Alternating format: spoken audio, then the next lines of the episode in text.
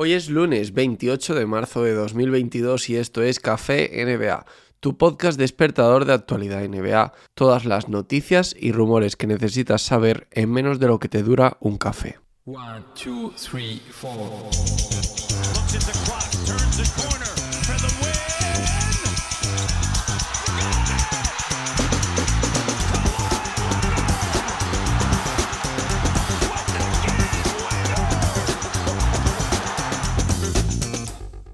Bueno, parece que se va a acabar uno de esos culebrones junto con el regreso de Kyrie Irving a las pistas, ya sin esa limitación de no poder jugar los partidos como local en Nueva York. Parece que también se acaba el culebrón sobre si renovará o no su contrato. Recordemos que podía haber firmado una extensión de contrato, pero que de momento había decidido no hacerlo. Y claro, de alguna forma todo se llevaba al término de decir, oye, es que ni siquiera puede jugar los partidos como local, ¿no? ¿Cómo va a seguir en los Nets?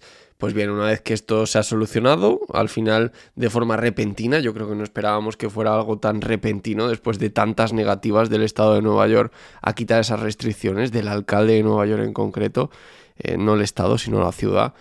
Eh, al final, pues bueno, se ha, resuelto rápido, como digo, y eso también nos trae como sorpresa que Kyrie Irving ha dicho que se va a sentar en verano, en cuanto llegue el momento, con los Nets a negociar y que va a firmar una renovación. Así que yo creo que podemos dar por cerrado también ese culebrón sobre si continuaría o no en los Nets. Ya Morán estará de baja al menos las dos próximas semanas por unas molestias, una inflamación en su rodilla. No traigo esto en la sección de lesiones porque básicamente lo que quiero traer es otro tema que me llama muchísimo la atención y es un dato. Los Memphis Grizzlies con Jamoran esta temporada 35 victorias, 21 derrotas, 62,5% de victorias. Sin Jamoran 17 victorias, 2 derrotas. Un récord del 89,5% de victorias que es una auténtica burrada. Estamos hablando del mejor equipo de la NBA cuando no juega con Jamoran. Y os dejo ahí la pregunta para que los que estáis en Evox o los que me seguís en redes sociales me deis debate. ¿Qué pasa? ¿Cómo son estos Grizzlies tan superiores cuando no juega ya Morán? ¿Es que ya Morán llega a hacerlos un poquito peor incluso? ¿O, qué es lo que pasa? Simplemente pura estadística. Hablamos ya de 19 partidos de muestra. Es decir, tampoco es algo que puedas decir que ha sido una casualidad de un par de partidos. Estamos hablando ya de una muestra bastante importante y es que esta misma semana le estamos viendo hacer partidos a los Grizzlies espectaculares. O sea que realmente es algo que mm, con mucho que yo amo, amo a Jamoran, hay que plantearse qué es lo que está pasando aquí.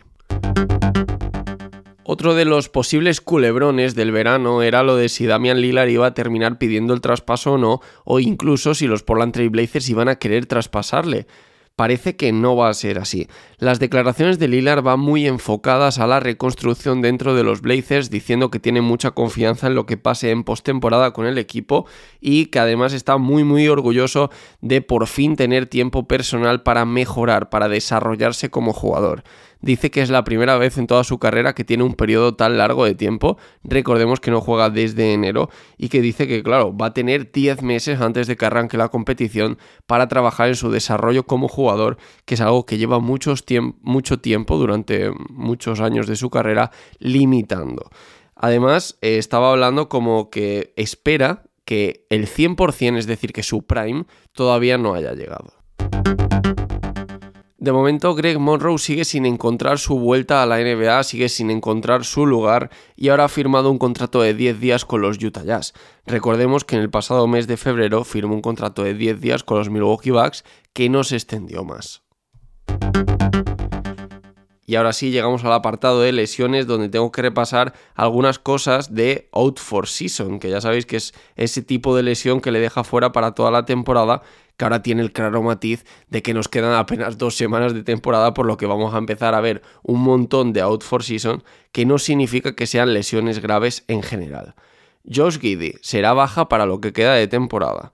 También Amidou Diallo, estará también de baja lo que queda de temporada y esta sí es un poquito más importante por el contexto, por el equipo que es James Wiseman, el, el sophomore de los Golden State Warriors que ha vuelto hace nada, vuelve a ser baja y ya lo dan por descartado para todo lo que queda de temporada. Entiendo que después de volver a lesionarse ni siquiera se le pasan por la cabeza el que fuerce ni un mínimo, como digo.